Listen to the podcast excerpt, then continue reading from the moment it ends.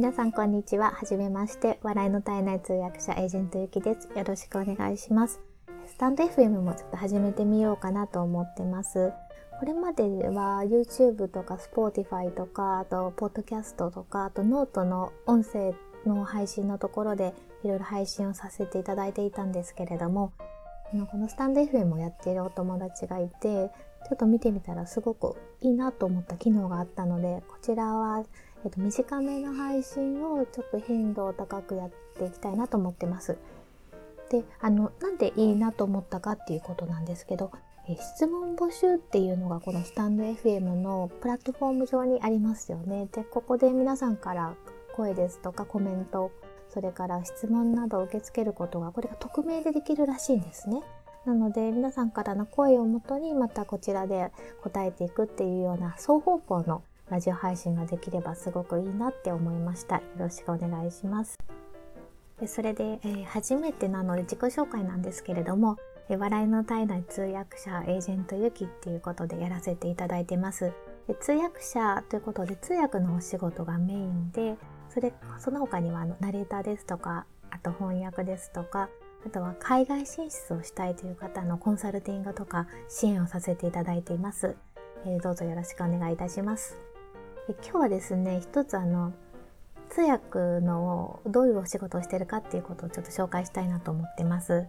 あの通訳といっても本当に幅広くてこれまでやってきた現場ももう150以上になるんですけれどもあの本当にお堅い、えーと省庁のお仕事もありましたしそれからあの、えっと、日本ソムリエ協会のワインエキスパートの資格を私が持っているのでそのご縁でワインの醸造家の方が海外から来た時に、えー、日本に日本のそのインポーターの方に紹介したりあとワインセミナーを開いたりっていうようなそういう場面で通訳として読んでいただいたこともあります。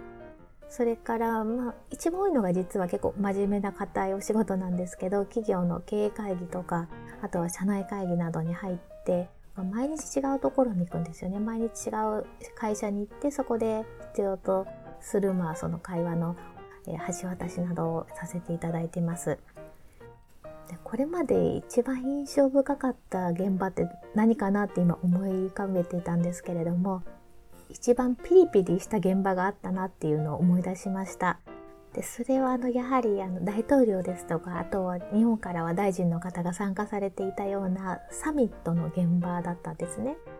であの実際の仕事はすごくあの短くてでそんなに大したことをしてないんですよ。あの昼食会での通訳だったのでテーブルの中での会話のお手伝いとあとはそのちまきが出たんですけどあちょうど今5月ですよね。そのちまきをどうやって剥いて食べるかっていうのを教えて差し上げたり、まあ、なんか楽しく和やかなあの通訳現場でした。ただ周りが本当にピリピリしていたんですよ。やっぱりあの外務省の方がたくさんいらっしゃって、この大統領とか、えー、お偉い方が歩く動線を全て確保して、どういう順番で入るかっていうのも全てシミュレーションしてるんですね。でどの方が何時に着いたどなあの今どこどこの大統領が着きましたっていうのをインカムで連絡をし合ってなのでその通訳をしている時間よりもなぜかその廊下で立ってですねその偉い方たちを出迎えるっていうことであのお辞儀をするっていうなんかちょっとウェイトレス的な仕事というか あのあそあそこに私たちがいる必要があったのかよくわからないんですけども、まあ、皆さんをお迎えしてそれで会場に入るっていうような感じのそこの段取りまでが非常に大変でした。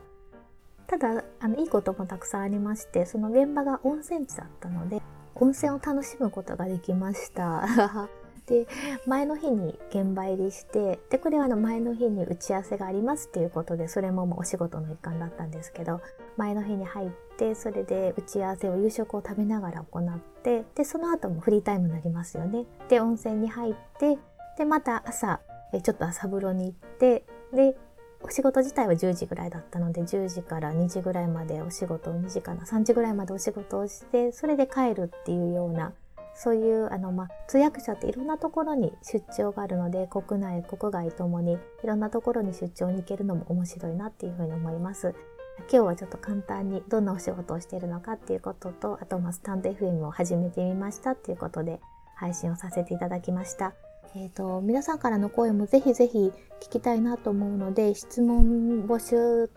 のところから質問ですとかコメントですとか何でもいいので送っていただけるとこのスタンド FM のチャンネルももっともっと活性ができるなと思ってます。よろしくお願いします。エージェントゆきでした。